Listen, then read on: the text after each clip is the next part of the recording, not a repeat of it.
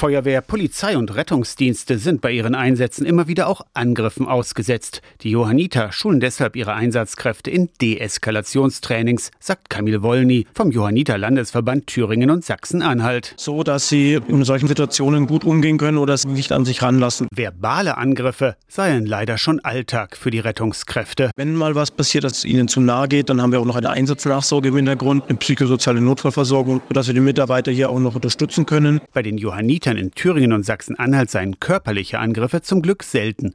Andere Hilfsorganisationen benötigen in Brennpunkten auch mal Polizeischutz. Wenn überforderte Angehörige aggressiv reagieren, dann ist das fast schon Gewohnheit für die Rettungskräfte, weiß Kamil Wollny. Viele haben eine dicke Haut mittlerweile. Das perlt an denen ab, weil die genau wissen, die Leute sind entweder in Ausnahmesituationen und verhalten sich nicht so, wie sie sich sonst verhalten würden. Der eine oder andere gibt auch mal einen frechen Spruch zurück und dann hat sich die Sache auch erledigt. Unsere Mitarbeiter sind auch nicht auf den Mund gefallen. Auch das verbotene Filmen und Fotografieren von Unfallopfern kann Rettungskräfte behindern. Die Johanniter haben deshalb die Aktion Gaffen tötet gestartet. Bundesweit haben alle Fahrzeuge mit einem QR-Code beklebt. Sobald man halt mit dem Handy vorbeifährt, poppt ein Link auf. Und der Fotograf landet idealerweise auf der Website Gaffen tötet.